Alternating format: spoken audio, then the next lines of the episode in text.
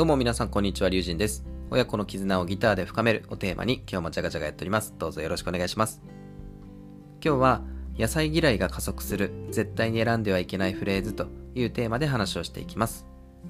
今日もギターではなくて、えー、育児に関わる話題ですね。まず子供にはちゃんと野菜を食べてほしいとか、せっかく作ったんだから残さず食べてほしいといった、まあ、そんな悩みや疑問について一緒に考えていきます。僕には6歳の息子と4歳の娘がいて、別にあの、どっちが優れているとか、そういう問題ではありませんけども、4歳の娘がね、なかなかこう、手がかかるわけですよ。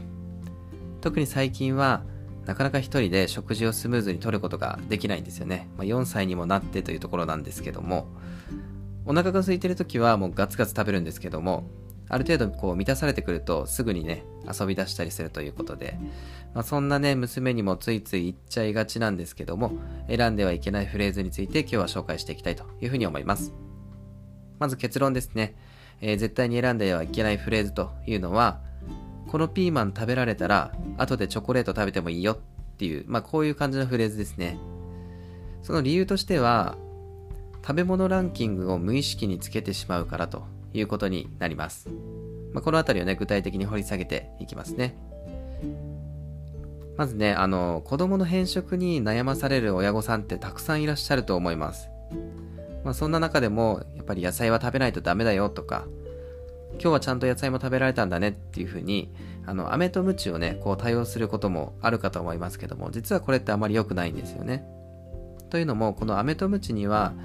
大きな罠があってですね、それは、その場は楽に収まるけど、永遠に終わらないっていうことなんですよ。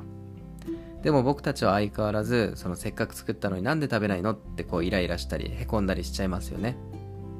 そんな時によく使いがちな、まあ、今回、えー、やったらいけないフレーズですね。ピーマン食べられたら後でチョコレート食べてもいいよみたいな、まあ、そんなフレーズ何がいけないのかというところをね、掘り下げていきたいと思いますが、これはね、あの、この食べ物を褒美と罰に使ってしまうから良くないんですよね。これによってその知らず知らず食べ物に順位をつけることにつながってきます。取りすぎに注意したいお菓子がご褒美であって、栄養価として体に大切な野菜が罰というふうに、まあ、そんなメッセージをね、こう無意識に与えてしまってるわけなんですよ。お菓子はその他にもその虫歯や肥満の原因にもなったりしますし、あまり取らせたくはないですよね。そして実はね、この長期的な研究によると、いい子にしてたら後でクッキーあげるよって言われて育った子供っていうのは、大人になった時にめちゃくちゃ食べたりとか、無理なダイエットをしたり、まあそんなあの傾向が見られるわけですよ。つまりどういうことかというと、子供のためにと思ってやっていたことが、健康的な食生活からますます離れてしまうということで、もうこれね、あの、まあ別に笑い事ではないんですけど、とんでもないジレンマだなというふうに僕は思います。いやいや、そうは言っても苦労してるんだよとか、じゃあどうすればいいか教えてよって言われる方も結構いらっしゃると思いますので、ここではね、えー、3つの思考法を、えー、紹介しておきたいと思います。まず1つ目は、野菜を食べないからといってパニックになる必要はありませんよということですね。これどういうことかというと、野菜以外にも豆やフルーツなどを使って他の食材でこの足りないビタミンを補うことっていうのもできるわけですよ。できるだけね、順位をつけずに同じようにね、盛り付けるといいですね。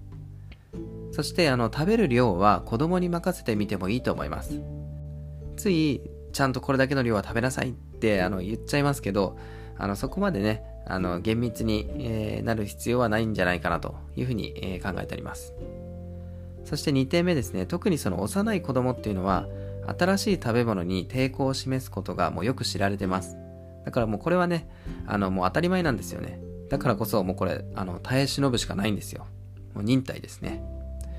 ある研究結果によると、3歳くらいの幼児であれば5回から10回。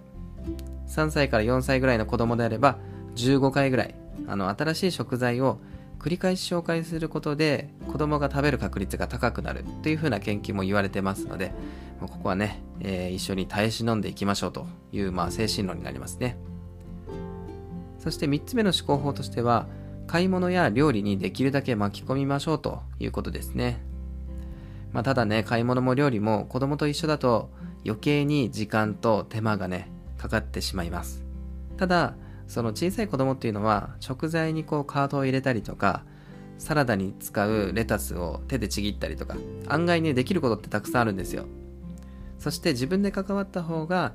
えー、まあ、当然ですけどねより食べることに興味が増す可能性っていうのがこうぐんと上がってきますのでぜひねこの辺りもできる範囲で取り入れていくといいんじゃないかなというふうに思います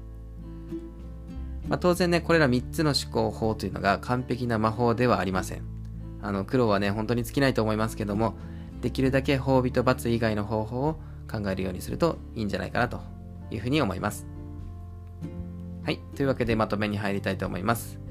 今日は野菜嫌いが加速する絶対に選んではいけないフレーズというテーマで話をしてみました。結論としましては、このピーマン食べられたら後でチョコレート食べてもいいよって言った、まあそんなフレーズですね。まあ、その理由としては食べ物ランキングを無意識につけてしまうからということになります。まあ、正直ね、僕も分かっていてもついついあの口に出しちゃうんですよね。まあ、ただ、その親もその言っちゃった自分自身をあの責めてはいけないというふうにも思います。そもそもね、完璧な子育てなんてあの簡単にはできませんから。親が不完全だって大丈夫なんですよね。なので一緒に楽しみながら頑張っていきましょうということになります。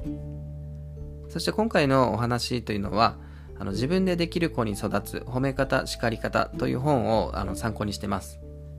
概要欄にリンク貼っておきますので気になる方はぜひチェックしてみてください。そして僕はこれを Amazon Audible っていうあの聞く読書のコンテンツですね。これでもう狂ったように聞きまくってます。もうこれはその間違った行動をしないために自分への戒めみたいなもんですね。これ自然とね、あのずっと聞いてると頭の中にこう定着していくので、本当におすすめです。一応、あの、オーディブルってあの無料体験できるので、あの、よかったらあの概要欄の方に僕が書いたブログ記事載せておきますので、気になる方はぜひね、そちらも参考にしてみてくださいと。いうことで今日はこの辺で終わりにしたいと思います。僕のチャンネルでは親子の絆をギターで深めるをテーマにギター初心者ならではの悩みですとか育児や教育に関わるコンテンツを継続して配信していきます。Twitter、ラジオ、YouTube、ブログと幅広くやっていきますので、引き続きどうぞよろしくお願いします。またこの放送が良ければ、高評価、チャンネル登録、ぜひよろしくお願いしますと。いうことで、この辺で終わりにしたいと思います。一緒にね、子育て頑張っていきましょうということで、えー、龍神でした。次の放送でお会いしましょう。バイバイ。